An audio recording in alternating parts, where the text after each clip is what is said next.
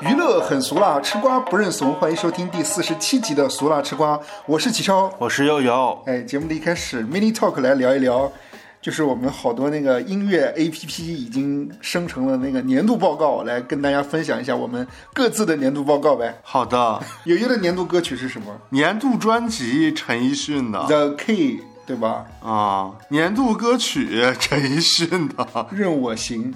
啊，好多陈奕迅的。其实我这不准，因为我有了有了歌可能不在这个 A P P 上，不是，因为我的年度歌手肯定是陈奕迅，但是你看，像前五首歌，就是都是什么七十多遍、五十多遍、三十多遍，所以它不准，你知道吧？它统计出来就显示的陈奕迅特别多，就会显示我听别的东西特别不均衡，对， 因为我确实听，有时候听陈奕迅会听了很多啊。不是我没太明白你为啥说这个不准啊？就比如说，可能你听某一个歌手听了几遍，然后他就会统计出来他很多。但我可能也听某个歌手听了几遍，就算挺多的。但陈奕迅会听五十多遍、六十多遍、七十多遍，就会显示出来特别多，就会把别的歌手、别的歌曲给顶下去了那不是还是说明陈奕迅的多吗？啊！是，对啊，那没有但不能出来说明我听不听别的东西。哦哦，我明白你的意思，哦哦你的意思是因为我陈奕迅听的太多格了外多，所以会显得好像我只听陈奕迅。明白、啊对，我的年度歌手，你你猜是谁？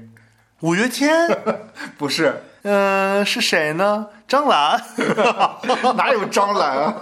林俊林俊杰， 啊，是因为去看演唱会听的是吗？哦好像是因为林俊杰的票抢到的比较临时，所以就集中时间就不停乐谱了，睡觉也都 在听。不停就在那哎，有没有那个功能，就是说那个什么林俊杰的翅膀先来二十遍， 然后邓婕再来个十遍，这么轮回听，然后你梦里全是林俊杰。但是我的年度歌曲还不是林俊杰的歌，哎，是谁呢？五月天。对，五月天 的。五月天的《干杯》吗？不是 就是那个唱一六的那我个比较喜欢他那个《如果我们不曾相遇》，啊，没听过，就是因为可能听了之后觉得很好听，就一直听。明白哦，我还有一首歌是年度听的次数最多的，哦，是什么是歌呢？ Jisoo 的那个《Flower》，就是抖音神曲，啊，就是跳花的那个。不知道 啊，我知道了，是不是那个那个那个什么，就是那个那叫什么团来着？Black Pink 的那个，啊，，对对对，是是那个人单独的单曲吗？那个是对。啊，还好不是 Lisa，你这人三观还可以。哎，你看我。嗯我的历年最爱歌手，二三、年陈奕迅，二二年陈奕迅，二一年东京事变，二零年陈奕迅，啊、嗯零九年追名林奇，看看我多均衡。零九年，啊啊！一九年追名林琴，我基本就是追名林琴和陈奕 迅，占的比例太大了？哎东。京事变你没有推荐过哎东京事变不就是追名林琴的乐队吗？ 哦，原来如 此啊！就追名林琴自己唱自己流行那叫唱累了，想搞个有点摇滚风的乐队。哦，你看啊，我的歌手是二二年是孙燕姿，二一年是孙燕姿，二零年是王菲，嗯，一九年是孙燕姿，一八年是王菲。 你这个也挺均衡。跟大家分享了年度歌曲，其实也是想问一下听众朋友们，你们的年度歌曲是哪首？可以哎跟我们互动。哎，那那个，我们今天结尾就分享一首那个谢安琪的年度之歌送给大 家这么快就已经定掉了结尾歌曲啊！那当然不可能了，咱们分享的路径都是山路十八弯的。 对，这两天其实咱俩也在准备咱们的年度节目，是不是？哦，对，年度的那个就是我们首届的一个颁奖典礼的那个年度提名名单，已经就哎是你不有一个初步的咱们会初办，步的统计吧。咱们要办颁奖典礼吗？我觉得颁奖典礼可能就是咱们内部自己主观的随便瞎选一下吧， 也不会有真正有艺人来那个也是一个领年奖。度盛典，是吧？对，也是一个咱们俩自己自嗨的年度盛典， 就是提前预告给大家，期待一下。嗯，但也有一位那个真正的那个获奖者会来现场 领奖， 到时候给大家一个惊喜。 真的假的？但是说一下啊，嗯，按道理来说的话，年末大家都会应该很忙才对嘛，嗯娱乐圈应该有很多事情发生才对，嗯，但这周好像没什么太不特别大的新闻，大家年底了，都想赶紧赚份演唱会的钱，不想出啥幺 蛾子。 呃，本周可能新闻会有点短， 没事儿，只要咱俩瞎侃。来第一条新闻呗，嗯，是谁呢？就是关于何猷君的。诶，他怎么了？他不是和奚梦瑶在上那个综艺节目吗？对，嗯但是其实吧，这条新闻和何猷君没什么关系。嗯， 是代拍找何猷君兜售他拍的奚梦瑶的路透照。 什么玩意儿有点绕，代拍找何猷君拍奚梦瑶，啥意思？找那个何猷君代拍，然后把奚梦瑶的照给拍出来，然后卖给代拍，然后代拍再去卖了他，你这胡说八道是吗？什么意思？乱七八糟的，好乱 的，所以何猷君是中间商是吗？ 是这个意思。代拍给啊何猷君发了个私信，啊说我这儿有奚梦瑶的路透照，你要不要 买？啊，这个意思。我以为是。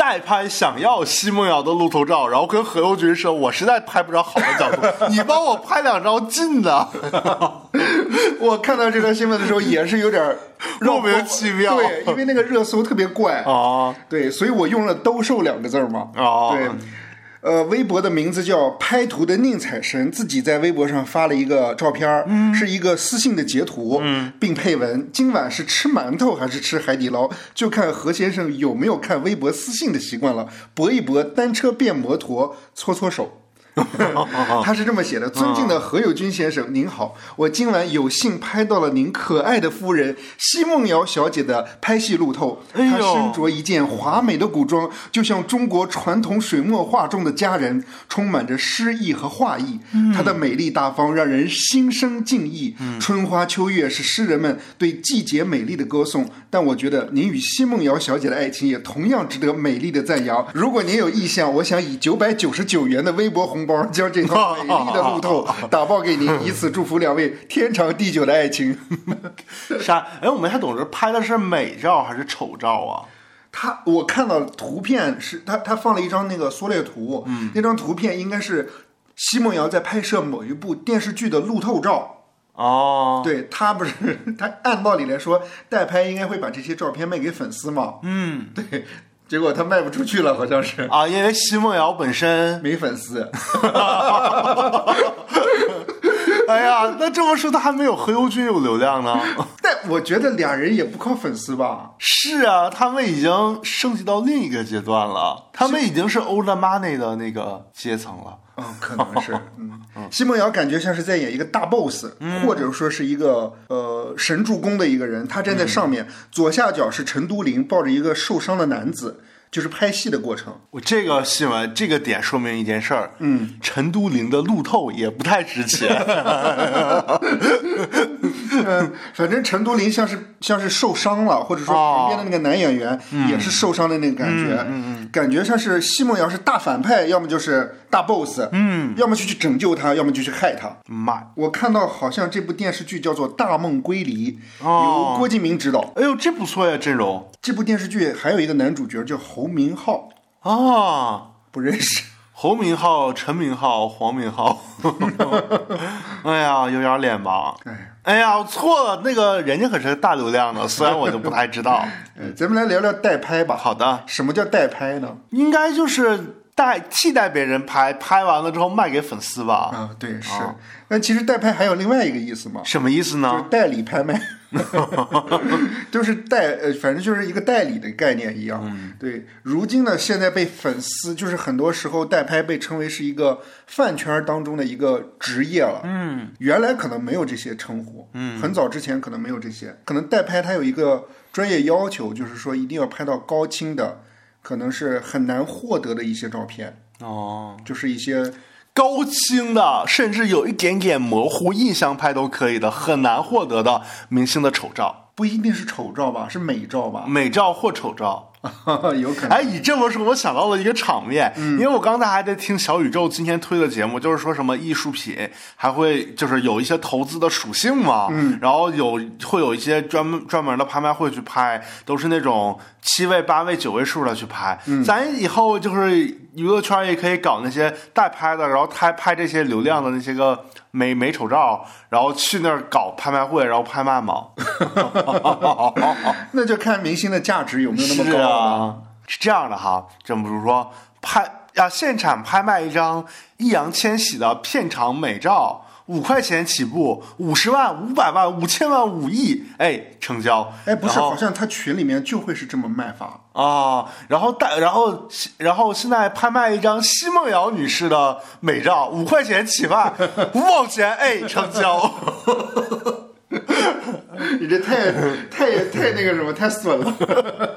也没有，也没有，嗯代拍如何赚钱呢？主要就是卖照片嘛卖给粉丝吧。对，嗯，哎，粉丝其实，比如说他那个买完了之后，也可以在高价卖给其他粉丝嘛。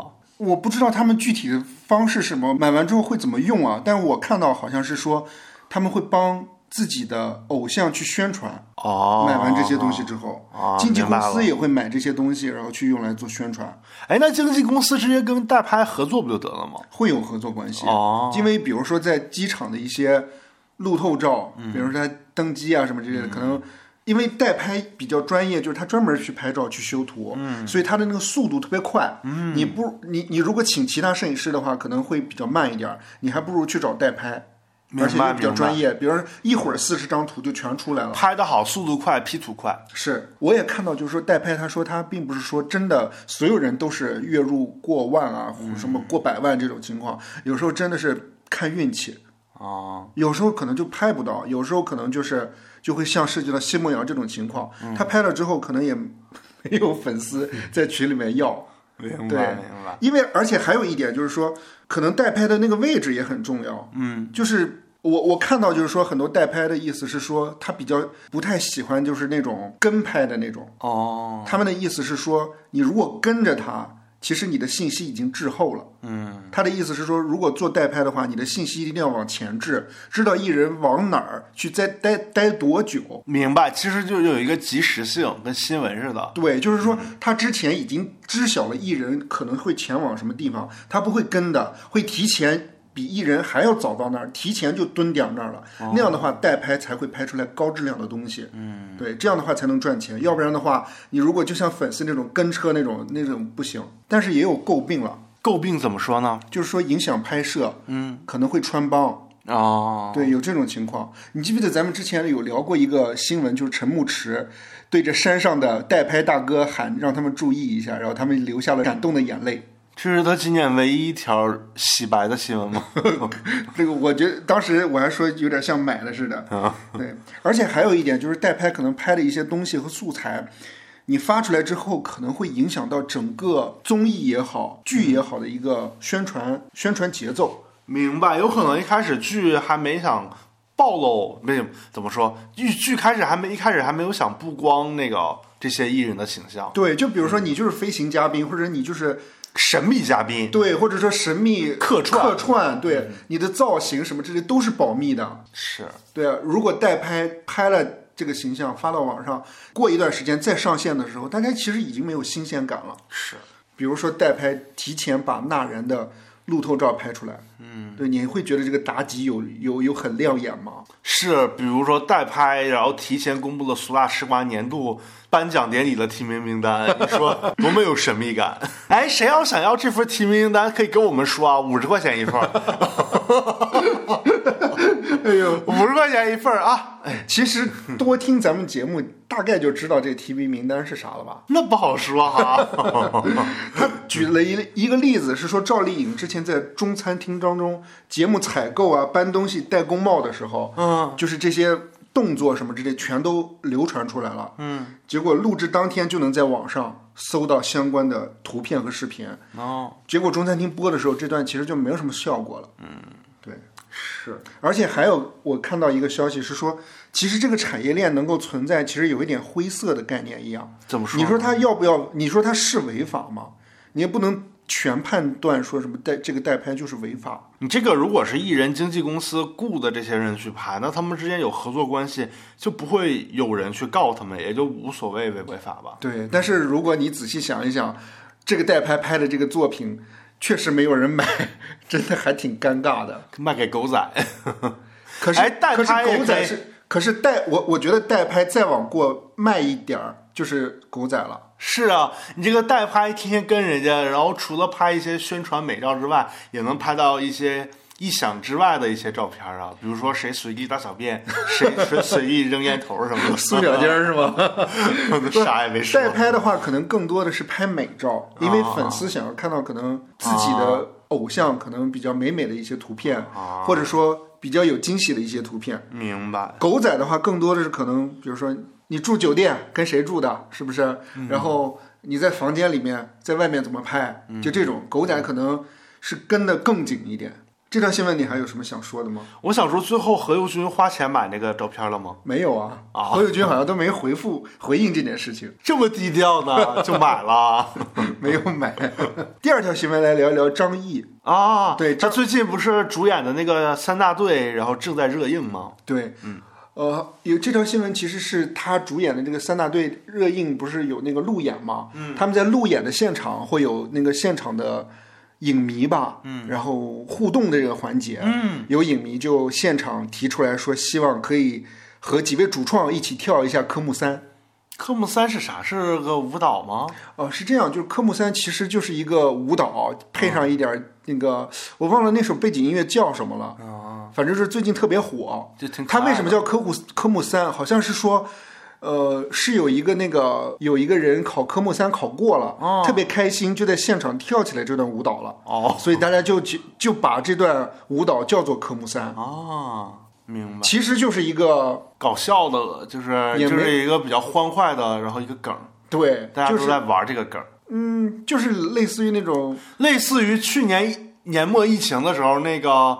呃，叫什么来着？布洛芬舞蹈，哎，是叫布洛芬吧？我不布洛知道芬舞啊，反正对，反正就是类似的这种就是你特别记多得，那个一阵儿一阵儿的。就那个布洛芬上不是有那个图案嘛？嗯就每个人都有各种姿势啊，然后那个抖音上不就是模仿他们那个各种姿势跳舞吗？配上鼓点儿是吗？啊啊，明白，就差不多。啊，对，但就是谁都跳过来跳一跳，扭一扭。嗯，对，有点像那种谁都跳一跳不死之身那段一样。不死之身是啊，林林俊杰的那个林俊杰那个想起来了，对对对对是挺 专业的。对，但是我看了这个科目三的来源啊，嗯，如果你要真的考究起来的话，就比较远了。我看了那个来源，我看了看，我觉得啊，没有必要知道它的来源， 哦，比较无聊吧。好的，对，比较风靡嘛，现在大家都在模仿这嗯段跳舞，说海底捞有跳过这个舞蹈，就是那个服务员儿，嗯还有就是高大上的那个俄罗斯皇家芭蕾舞团也跳，哦，拉丁舞世界冠军乔安娜，还有杨丽萍老师的那个团队演出结尾的时候也有跳这个科目三，哦，金星老师有跳吗？ 没有， 但是他明年金星秀会回归国际版是吧？对，是这个小消息跟大家插播一下， 是啊深圳路演的环节，有影迷现场邀，就是邀请就是主创一起跳科目三，但是张译呢，现场就表示婉拒了，嗯，对，拒绝了，就说更想听观众朋友们对这部电影的解读，更想就是和大家做交流，嗯，跳舞只适合在闲暇的时候陪大家玩儿。就因为这个言论出来，大家可能有不一样的反应吧，嗯，有人就觉得啊，那你是不是有点不太配合宣传，嗯，对吧？有点耍大牌摆架子，但也有人说表示理解，因为可能我自己觉得我是理解的，嗯，因为我觉得跳了会不会显得很油啊？就如果吧，你本身跳完了之后会有反差萌，感觉挺可爱的，跟你这个艺人身上是加分的，就可以跳。但你跳完了之后吧，还不标准，跳完之后像你说的有点油，然后不伦不类的，反而没显示出来自己擅长的部分，就没有必要跳。哎，我有一反个。而反而露短板的话就没有必要跳。我有一个问题，就是如果比如说他跳的真的很好，或者是跳的很萌，你觉得对电影宣传有效果吗？会有效果呀？有吗就是就算你跳的不好，你是那种跳的很差的萌，也会有效果呀。这个段子就会在网络上传，然后大家就会看，哎，这到底是在哪儿跳的？然后我就知道，哦，有这么个电影首映，呃，有这么个电影在路演，然后大家可能有的其他没不是这个电影的受众就会关注到这个，有可能啊，哎，我就跟你会因为一个点关注啊。哎，我说说我的我的观点呗。我觉得我自己个人觉得啊，跳这个没有用。呃，我我是觉得，如果你要想宣传的话，要有一个内容。嗯，但我觉得跳科目三没内容，哎，嗯，它就是几十秒刷过去就没了，但是如果这几十秒流传的特别广的话，可能对艺人本身或者会的对对电流影。对对那个它的流量度是一个宣传，虽然它不走流量，但是它这段时间可以让它的热度稍微上来一点儿，然后大家也会去看它到底在演什么作品，到底是为什么要做这段儿，然后他知道他演什么，这有可能是一个宣传，就间接的。我会觉得，如果我是记者或者是我是传媒的话，我不知道他有什么点，你就比如说，最近你可能下面也会讲啊，嗯就比如说你在给我传那个郑晓龙在走红毯的那段，嗯，然后我后来在抖音上也有刷到那段，然后后来我在抖音刷到的时候，我就关注，哎，这到底是什么什么典礼啊，什么红毯啊、我就去就会去看啊，原来是搜狐的什么时尚典礼，然后他就会给我不断的推搜狐的典礼的现场的其他的红毯明星，明白。对，就是如果你看到张译跳这个东西，然后流传度又特别广，就有可能你再刷下一条的时候会刷到三大队了。对，有可能。哦，原来是这这个个逻辑啊！对呀、呀、我都说了好几遍了嘛。因为我就总觉得你这跳这一段，然后我有啥好报道的呀？嗯就这种感觉。它就是一个出圈的嘛，因为你只宣传一个作品说，我们这部作品描述了一位警察同志，然后通过几十年的时间破获了一个案子，然后维护了正义，大家肯定没有宣传度，明白，大家明白肯定不嗯爱听这那个。我那我理解你这个逻辑了，而且我也理解，他如果跳的话也是有点的，对，哪怕跳的不好也有点。嗯，对，是吧跳的不好也是一个宣传点。你哪怕是没宣传到作品上，吸收到艺人本身流量上，这个高了也是一个点嘛。你就比如说，呃，前一两年的时候，海清那个《你是我的神》，哦哦，那不也明是白一个点吗？是对，也会反哺到艺人本身嘛。明白？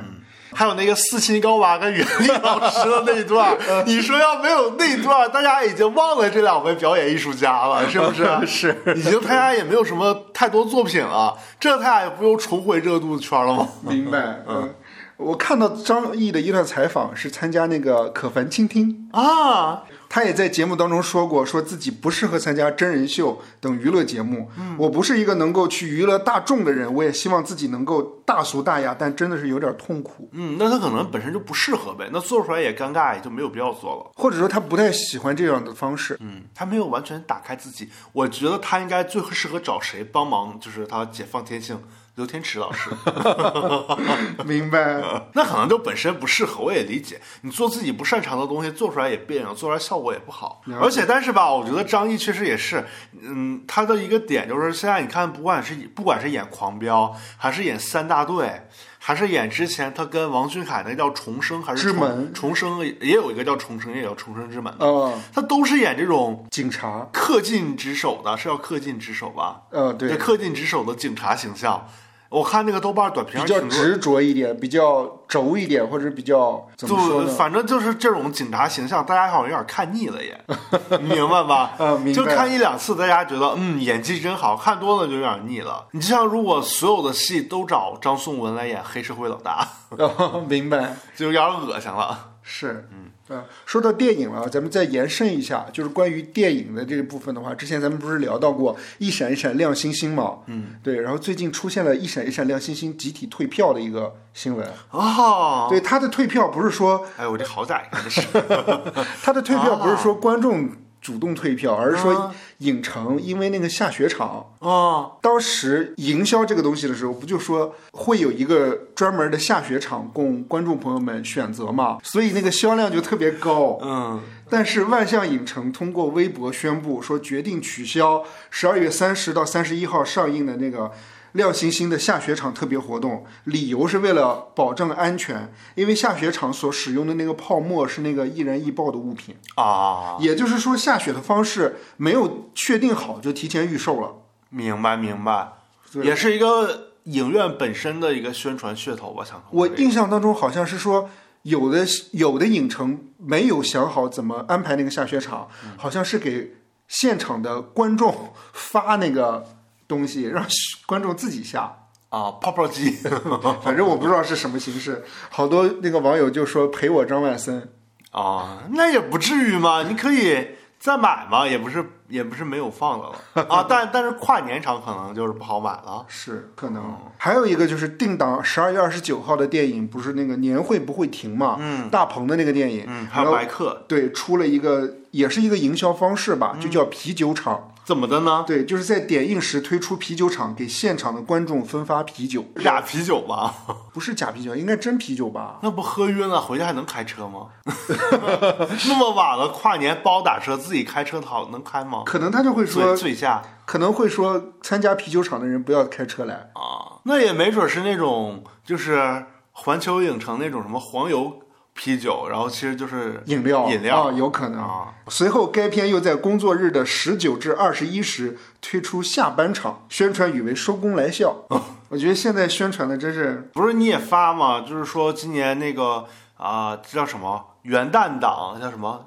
这这其实现在已经叫这叫贺什岁档么了？吧？对对，贺岁档就是嗯跨元旦这这段的贺岁档，实行的是那种就是哦，那叫什么来着？分什么来着？分线制。啊分线制，对，但是我没太看懂分线制到底是啥。分线制，它的意思就是说，大家以前就是都是所有影院都上同样的电影嘛，嗯然后电影都在所有影院都可以上，然后呢，那你排片儿的话，那个。也就是本身制片方就会跟一些影院方面协调，甚至给他们一些好处费，嗯说你一给些我补拍助多少片儿。嗯但是很多影院就是通过这件事儿之后呢，他们呃怎么说？他们就是弄了一些幽灵场，就为了排片儿。可能你这个电影弄到了早上，或者都弄卖不到出去票弄到了是吧嗯后半夜都没有人，然后故意把你那一场锁完了之后写的是满场，那不就是幽灵场吗？嗯然后以示好像说我给你排了多少场，这不嗯就是虚假的那个来排片儿吗？嗯虚假的还收人家费用了，这样的话那个片方就会片有方损失。对，然后也会也会影响影片的那个票房，嗯然后双方他就觉得片方有对片方很不利，嗯所以就实行分线制之后，就是哪些影院你报名来确定要来上放我们的电影了，然后我们许可了你才能放。这样的话，你许可了你放这个电影，你必须你为了挣钱，你就必须要承诺放你应该放的那些场次嘛。明白。这么一来说，这种放放映方式会对片方特别友好，是吧？嗯，可能是。那对影院会不友好吗？这个我还真的不太清楚，这个我觉得得至过一至少段时间再对，看因为对吧我还真的不太清楚。就比如说，它这个分线制是，比如说某几个影院放某一个电影，然后另外的影院放那个主打主打那个电影呢，还是怎么说？就比如说，可能我，比如说，可能我要去家附近的这个影院，但是我想看那个电影，这个影院没有，我我还是要去附近，再要走几公里去其他其他地方看，还是怎么回事？嗯我就不太清楚具体是怎么实施的，还是说某一个影院它本身特别大，比如说它万达的，嗯那可能它的所电它它就能都都有放映权。还是怎么回事？哦哦我不太知道具体最后它是怎怎么实施的，所以我觉得还是看这个元旦档它具体排片是怎么弄的，明白。到时候来再来看吧。但是我们还是希望观众能够一饱眼福吧。嗯，如果想看的都能看得到。是，来，接下来来聊一聊周杰伦。诶，周杰伦有什么新闻呢？周杰伦圣诞节上架新歌，登微博热搜遭批难听。什么新歌呢？圣诞节、周杰伦新歌《圣诞星》在那个音乐平台上上线，你有听这首歌吗？没有，我在抖音上刷到过，听过那么一两句我有听这首歌哎，啊我感觉就很一般而已，啊，对，也没有到难听这种程度吧。仅代表启超个人观点。我的我自己觉得就一般，嗯，对，到绝对不是惊艳的那一种啊。对我有看那个 MV，MV 啊，就是很圣诞节，很欧洲小镇，哦异域风情他是想跟牛姐抢那个圣诞歌曲， 啊。那倒不至于。牛姐那个圣诞歌曲真的很火哎，嗯，她那个圣诞歌曲好像还得了一个什么，我看好像是拜登还是什么，就给她颁了个奖还是什 么。啊，是我有刷到抖音说他去白宫了， 对，哎，但是那个 MV 里面周杰伦的那几身衣服我真的很喜欢，什么衣服呀？他的搭配啊就是我是我喜欢的那个 style。啊，哎，那你可以去买啊，下单搜一下什么衣服，我我有点想搜哎， 搜一下呗，淘宝应该有什么同款，呃而且还是应该更会有便宜的。那我直接去拼夕夕不就好了吗？哎，那幺也六可八八。以啊这首歌其实还有另外一个歌手叫做杨瑞代，啊。对，就和周杰伦合唱过很多歌曲的等那你个下歌手。课，对，等你下课啊，月光啊，流浪诗人都有杨瑞代。啊对，有网友表示太好听了，太帅了，还得是我哥，并且表示歌曲只有三分钟，太短了，完全听不够。 也有网友表示难听，江郎才尽，这首歌真是无聊，还有说敷衍的，啊，对，不一样吧？这首歌是二零二二年七月份发行的那个伟最伟大的作品以后。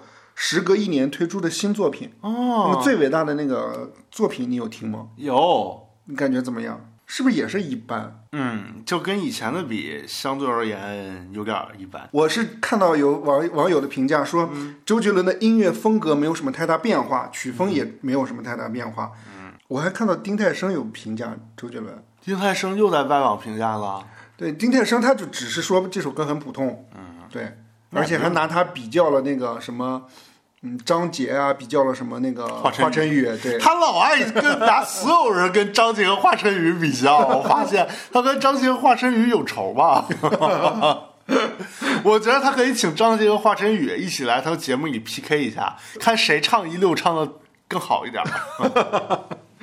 最近不是在总结年度咱们颁奖典礼的提名名单吗？啊我还找到写那个有一条写的是华晨宇鸟巢门票打折第一人。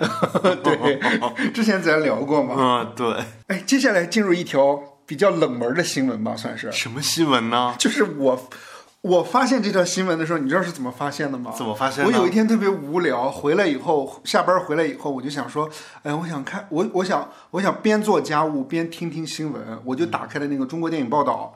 我就看那个中国电影报道上面都有哪些电影新闻，嗯，结果就搜就听到这个新闻，嗯，说电影《最后九天》在陕西开机，嗯，我就想说，这最后九天到底是啥？我就细查了一下，结果发现一个别有洞天的一番， 真的是让我觉得特别有意思的一个新闻。怎么的呢？跟跟我们讲一讲吧。他是说孝道题材电影最后九天开机，哦我就想说这孝道题材是个什么题材？啊那就是讲他妈妈或者他爸爸最后九天这个孩子尽 孝的故事 啊。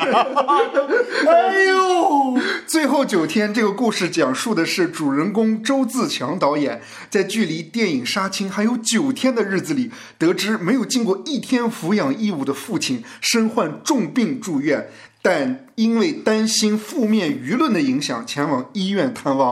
周自强带着恨推开了重症监护室的门，却意外解开了许多被误解的往事，让他发现了父亲这些年藏着的那些爱。有小三儿， 人家是父子之情，好不好？哦我以为发现了父亲跟婚外的谁有一些恋情 啥的。关键是他还提到一点，就是说这个导演叫做崔守杰嘛，说是孝道电影第一人。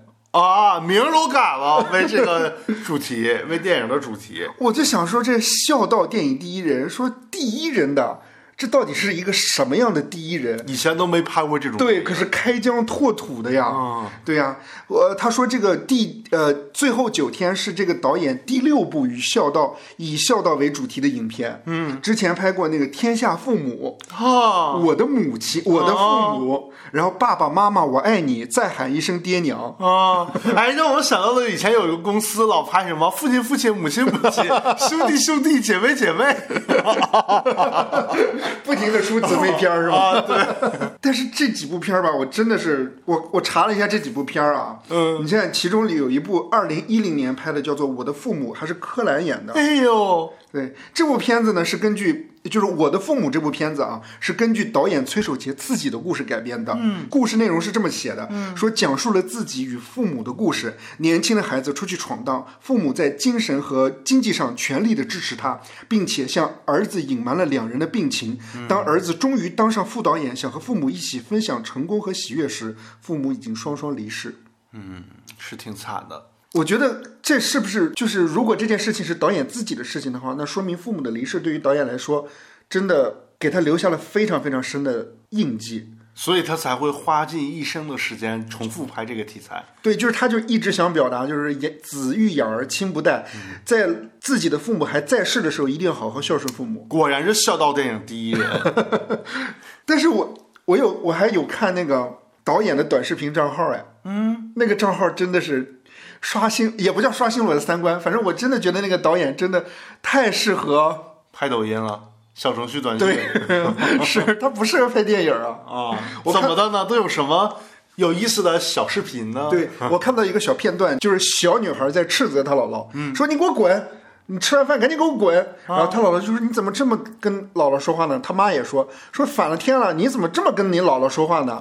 说有什么样的妈就有什么样的女儿。嗯，结果就是咵一闪回，就发现他妈跟他奶奶就这么说：“你赶紧给我滚！吃了饭就赶紧给我滚！”啊，就这种，然后就说那个媳妇儿嫌婆婆又脏又臭，然后她女儿就边流泪边说：“一碗水要端平，因为婆婆也是 妈。”然后字幕出来，尽孝须须甚早。 我尽感孝觉他是用那种抖音狗血剧的方式去拍的这个短视频，还有第二个片段是挺啊嗯吸睛的呢。哦，，对，是，它转发量非常高哎，都是一百 K 以上，十万加以上，点赞的，点赞加转发加浏览好像都有，那啊那不错呢。然后留言都特别特别多，哦，非常非常吸睛。而且还有第二个片段，是一个小女孩哭着，然后去捡那个瓶子，嗯就有人骂她说说有娘生没娘养的，你给我 滚。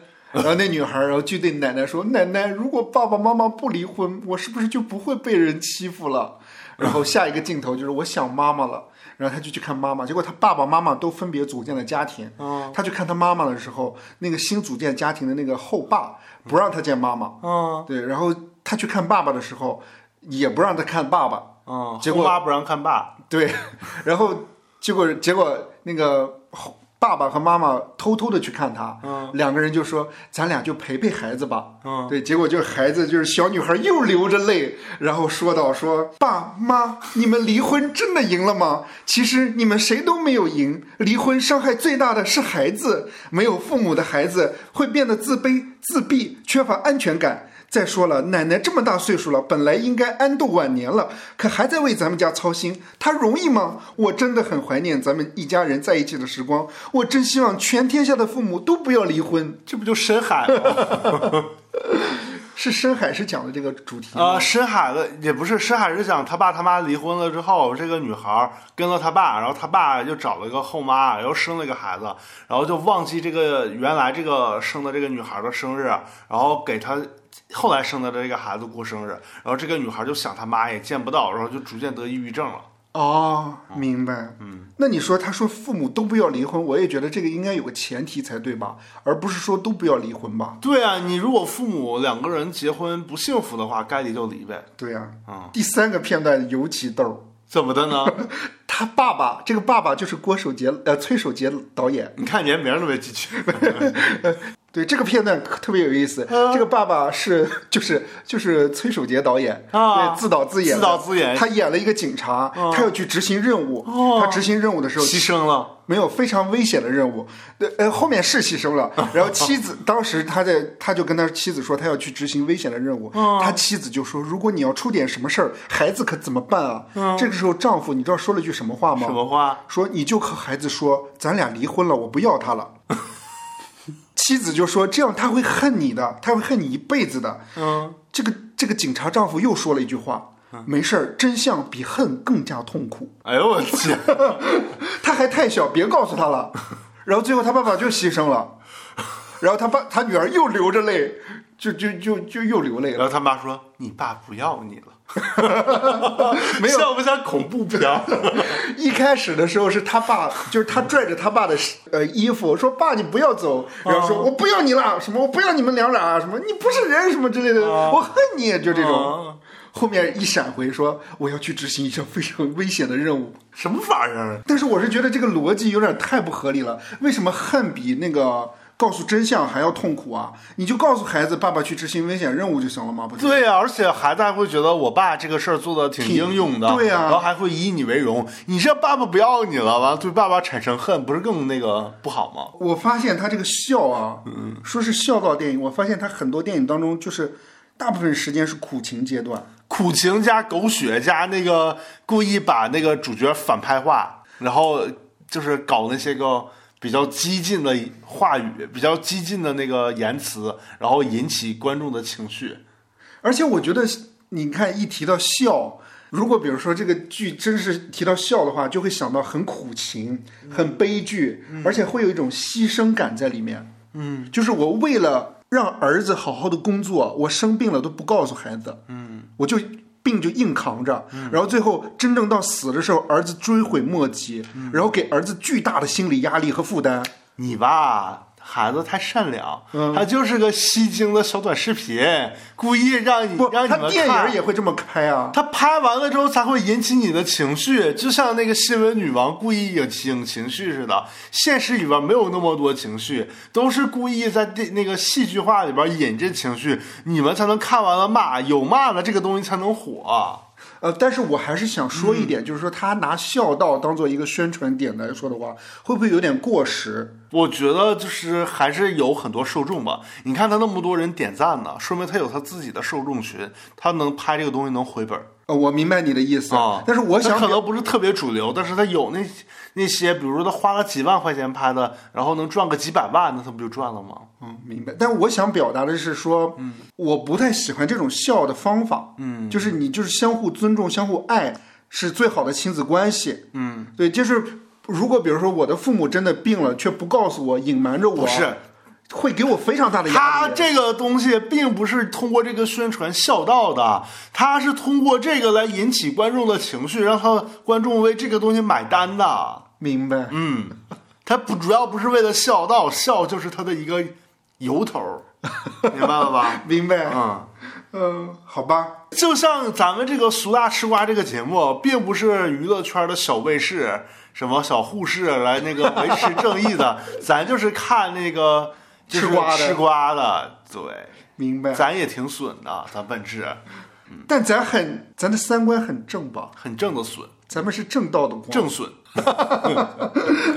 好吧？那这条消息就到这儿呗。嗯，接下来最后一条消息，哎，什么呢？ 《甄嬛传》完整版真的在剪辑当中了。你哦，记不记得前几期咱们之前聊过，就是那个演那个果郡王的那个男演员叫什么来着？李东东学嗯啊，对、他之前不就说他听那个制作人还是什么制片人说已经在剪了嘛？嗯当时那个官方还下场说没有这个消息。嗯，对，但是最近呢。二十二号的时候，二零二三搜狐时尚盛典的时候，在北京开启。导演郑晓龙在走红毯的时候，有现场观众有提问，说小龙导演那个《甄嬛传》的完整版有在剪了吗？他说他真的有在剪，哦，他只是把原来的素材现在刚调出来，刚刚开始而已。啊，而且那个蓝盈莹不是也在那个红毯里面吗？是。啊也大家也在问他这个消 息。对，他说：“哎呦，要是剪了，要是能够剪新的的话，有好多片段就能放了，有好多我的戏都被删了。比如说我和果郡王婚后的生活，哎呀，这个不能说， 还装了一下，我觉得好假呀！就是，哎呀，这个不能说。但是我自己个人感觉，导演回复的那个、那个、那个话啊，嗯，有一点像是他想说的是模说，棱嗯两可不是他想说的是，我觉得啊，能播出的有可能会看不到。啊，就这个意思。导演其实他想表达的是说，那些新剪的那些东西从来没审查过，而且不是那个国家不是也在限制那个宫斗剧吗？嗯明白那个《哦如懿传》和那个《延禧攻略》吧，好像都被下架了吗？不是走海外账号，去油管放，十块钱一次，肯定有人买。啊，那倒是。我还挺期待的。”这条新闻就没了。啊，没了、 哈哈，本期节目到此结束，谢谢大家。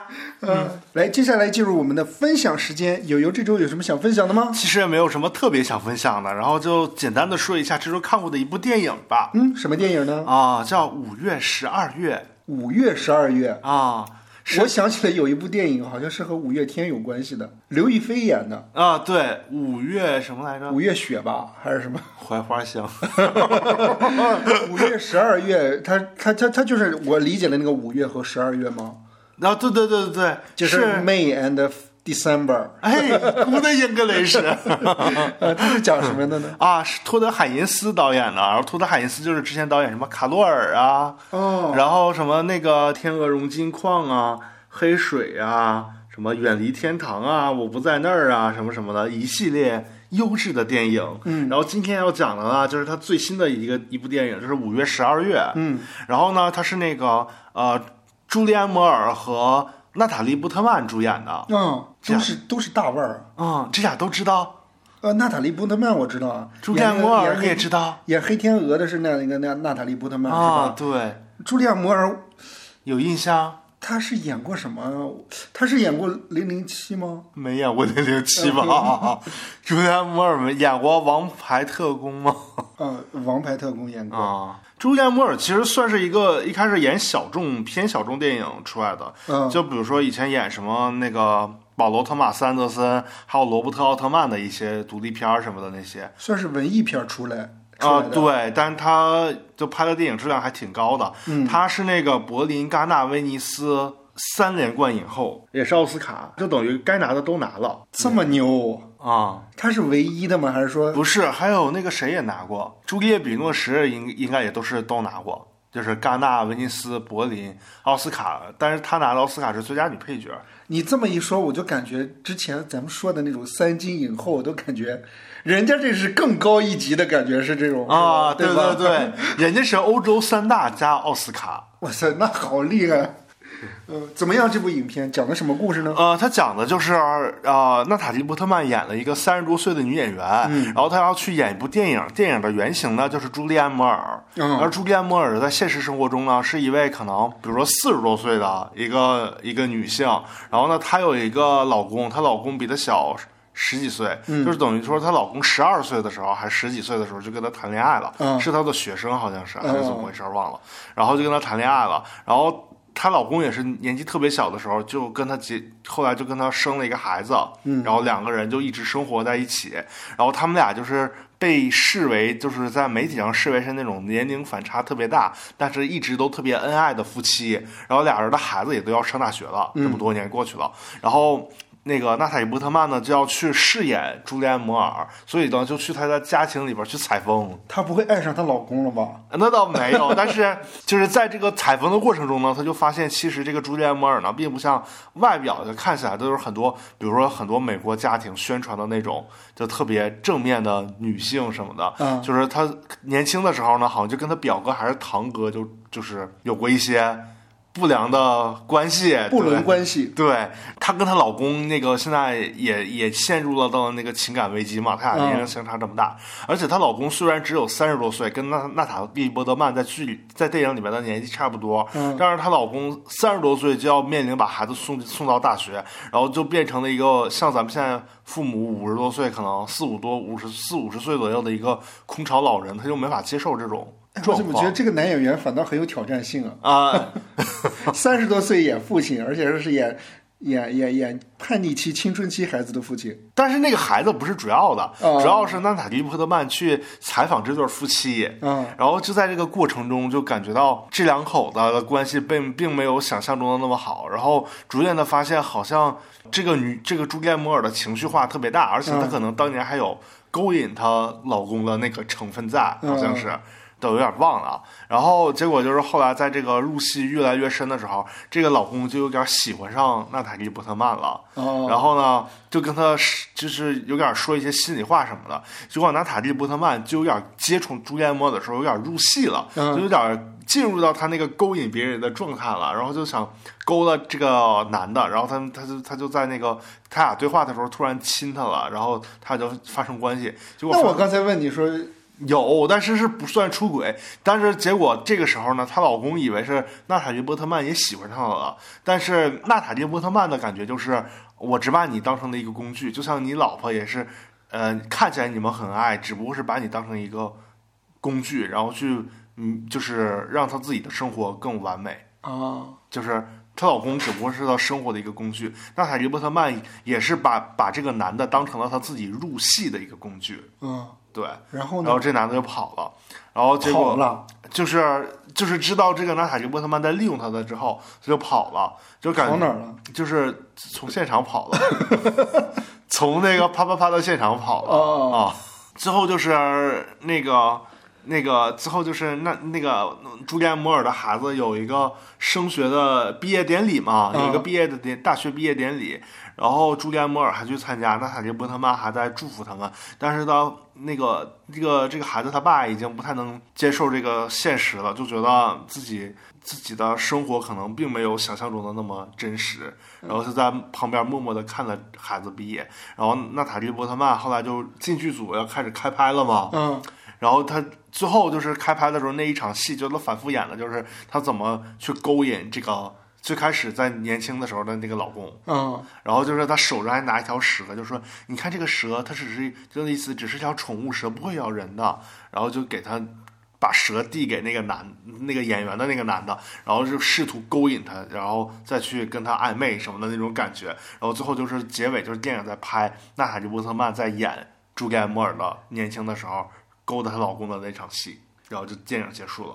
这个电影讲的，他他他他想反射的就是女演员想进入一个看起来好像是一个嗯嗯模范家庭，然后去去采风，去搜集一些真实的资料，结果反而发现其实。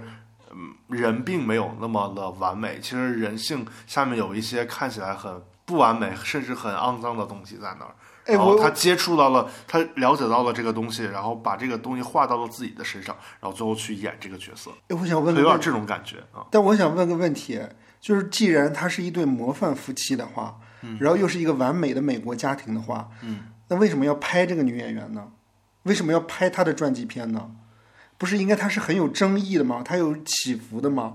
她那个故事应该是有不是，可能那个意思就是说，一开始觉得他们俩不是很完美，但是其实我就是大概分了几天看了，所以我记得不是很清楚 了。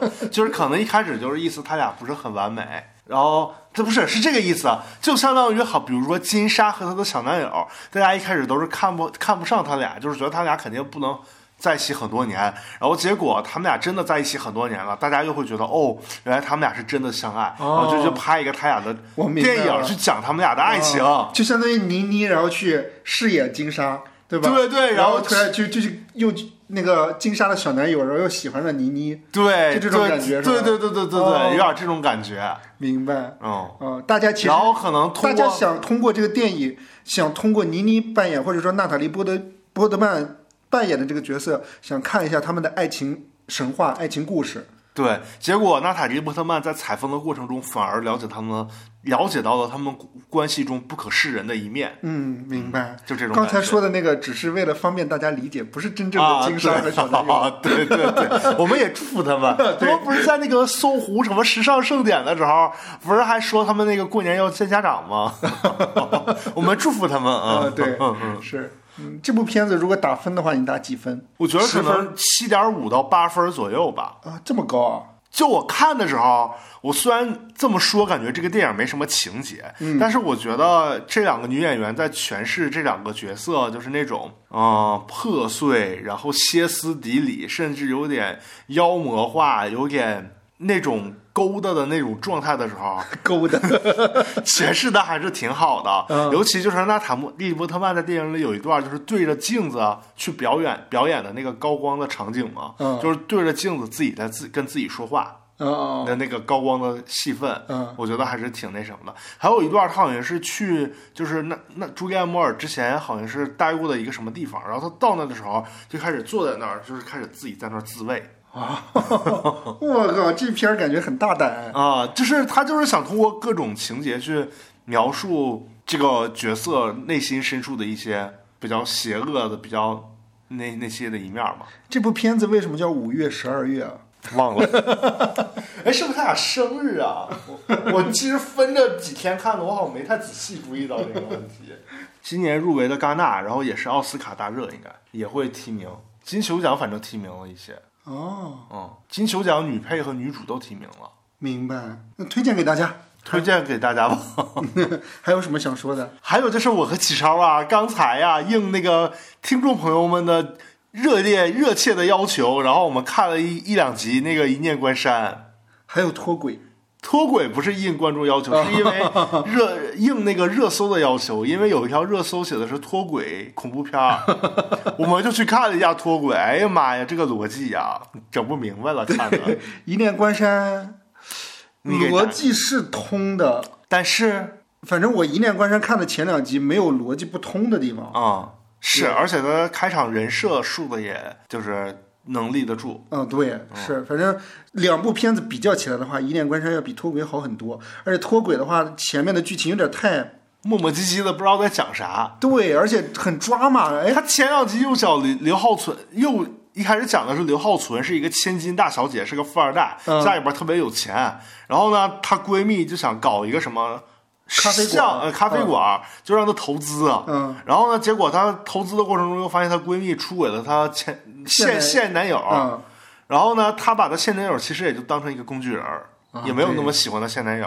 结果发现了之后，本来是陷入到这场三角恋之中嘛，嗯结果突然又出现了一个穿越 AI AI 助理啊对 AI 助理又说你要换一个手机跟我聊，就感觉好像 AI 助理变成了一个恐怖片的那个存在，是好像是能够那个通过上帝视角能够观察一切似的。